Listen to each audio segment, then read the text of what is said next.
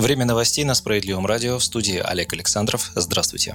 Общее число заразившихся коронавирусом в мире к утру 8 июня превысило 7 миллионов человек. Пандемия охватила 188 стран. Об этом заявляет в университете Джонса Хопкинса. По информации университета, прирост числа заразившихся за сутки составил 126 тысяч. За весь период пандемии скончались 402 тысячи пациентов. Наиболее пострадавшая от COVID-19 страна – это США, где уже почти 2 миллиона зараженных. На второй строчке находится Бразилия, неполные 692 тысячи человек. Россия оказалась на третьем месте. Также в пятерке осталась Великобритания, впервые в рейтинге оказалась Индия, где наблюдается стремительный рост заболевших, их там уже 257 тысяч. Больше всего жертв инфекции зарегистрировано также в Соединенных Штатах – 110 тысяч человек. При этом в европейских странах у лидеров антирейтинга уровень смертности превышает 10%. У нас же, как сообщают в оперативном штабе по борьбе с пандемией, уровень смертности от COVID-19 почти в 10 раз ниже европейского. За весь период в России от коронавируса скончался 5971 человек, в том числе 112 15 россиян скончались в минувшее воскресенье.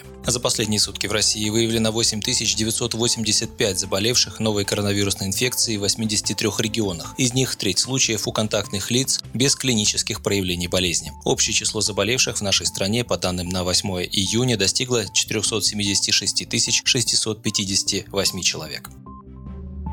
Интересные новости сегодня приходят из правительства. Премьер-министр Михаил Мишустин поручил Министерству экономического развития России до 19 июня доработать нацплан восстановления экономики. В план должны быть включены предложения бизнес-сообщества и парламентских фракций. Уже на этой и на следующей неделях пройдет серия встреч чиновников Минэкономразвития с бизнесом и будет учтена позиция парламента. Россия готова постепенно открывать туристический сезон. С начала лета россияне стали больше интересоваться возможностью отдыха, причем большинство населения в этом году предпочитает путешествовать по своей стране. Об этом в понедельник было заявлено в Кабмине на совещании у Михаила Мишустина. До 15 июня регионы подготовят планы открытия туристического сезона. Стало известно, что туроператоры и авиакомпании за лето откроют 10 новых направлений, включая Алтай, Байкал, Хакасию и Калининградскую область. В 25 регионах уже заработали гостиницы, более 40 субъектов федерации соответствуют критериям открытия отелей, сообщили в правительстве. Кроме того, Мишустин поручил Росавиации и Роспотребнадзору проанализировать возможные варианты возобновления международных полетов. Точных дат возобновления России международных авиаперелетов пока нет.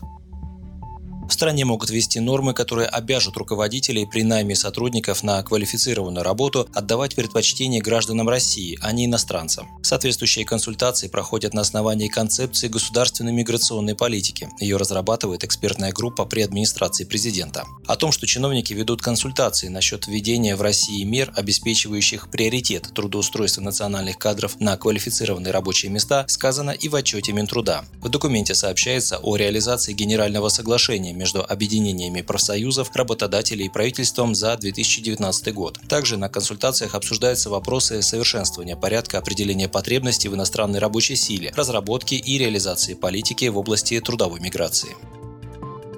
За утечку персональных данных нужно сажать, а не штрафовать, считает лидер партии «Справедливая Россия» Сергей Миронов. Он поддержал позицию ФСБ, которая выступила с критикой рассматриваемого в Государственной Думе законопроекта, расширяющего использование биометрических данных граждан. Если риск утечки данных велик, от такой инновации следует отказаться, сказал «Справедливорос» в понедельник. По его мнению, у населения сложилось отношение к проблеме информационной безопасности как к чему-то второстепенному и необязательному. Печальный результат налицо. Торговля сведениями о паспортах и на ИНН, правах, недвижимости реальных людей поставлена на конвейер. И никто за это не несет наказания. Ни чиновники, ни представители коммерческих структур, возмущен Сергей Миронов. Он считает недостаточным предложение Минюста повысить до 500 тысяч рублей административный штраф за утечку данных. Глава СР напомнил, что неисполнение или ненадлежащее исполнение должностным лицом своих обязанностей, которое повлекло существенное нарушение прав граждан, Уголовный кодекс квалифицирует как халатность. Именно по уголовной статье и надо наказывать чиновников, которые допустили утечку персональных данных граждан, заключил политик.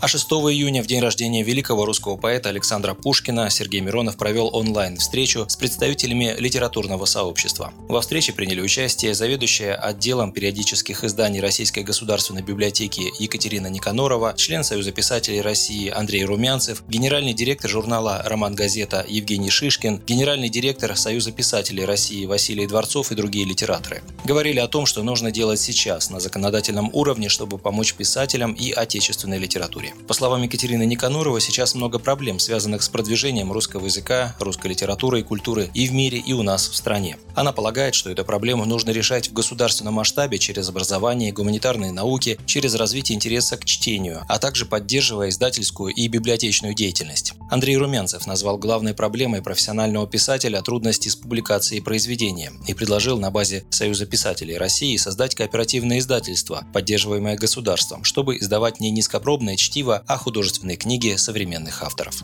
Вы слушали новости на Справедливом радио. Оставайтесь с нами и будьте в курсе событий.